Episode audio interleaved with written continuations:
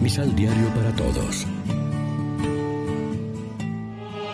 Proclamación del Santo Evangelio de nuestro Señor Jesucristo, según San Mateo.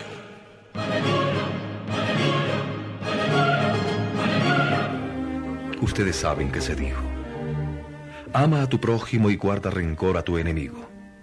Pero yo les digo, amen a sus enemigos y recen por sus perseguidores así serán hijos de su Padre que está en los cielos.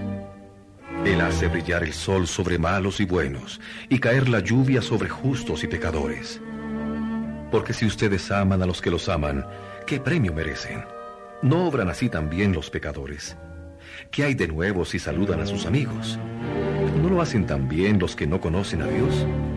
Por lo tanto, sean perfectos como es perfecto su Padre que está en el cielo. Lección Divina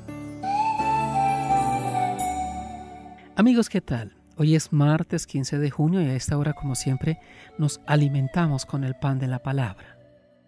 En el Sermón de la Montaña sigue Jesús contraponiendo la ley antigua con su nuevo estilo de vida, esta vez en cuanto al amor a los enemigos. La primera consigna, amarás a tu prójimo, sí que estaba en el Antiguo Testamento. La segunda, aborrecerás a tu enemigo, no la encontramos en ningún libro, pero se ve que era la interpretación popular complementaria de la anterior. Jesús corrige esta interpretación.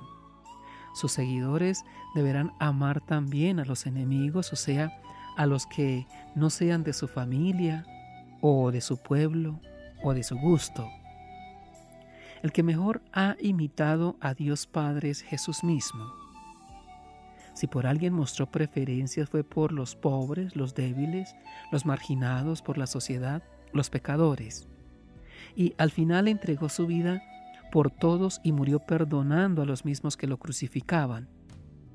En nuestra pequeña historia de cada día caben, por desgracia, la distinción de personas por simpatía o interés, las rencillas e indiferencias sostenidas, o el rencor hacia quienes nos parece que no nos miran bien.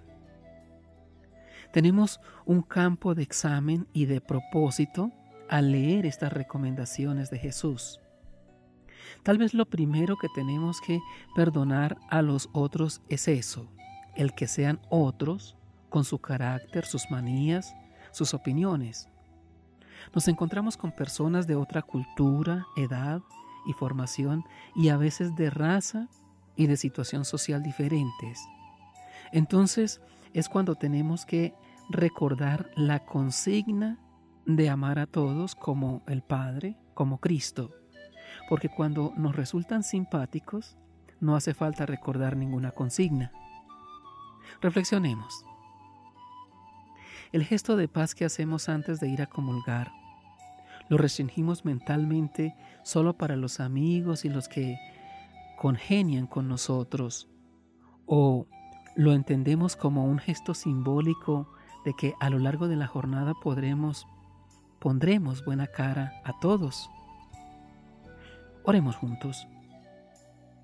Dios Padre bondadoso, que das tu sol a buenos y malos, haznos semejantes a ti para que reflejemos tu amor a todos Suscita, Señor, muchos testigos de la no violencia. Cambia el corazón de los poderosos para que sean justos. Amén. María, Reina de los Apóstoles, ruega por nosotros.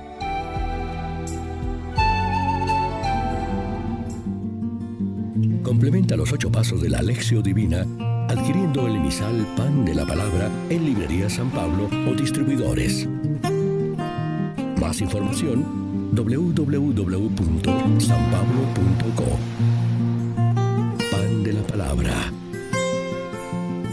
Vive la reflexión.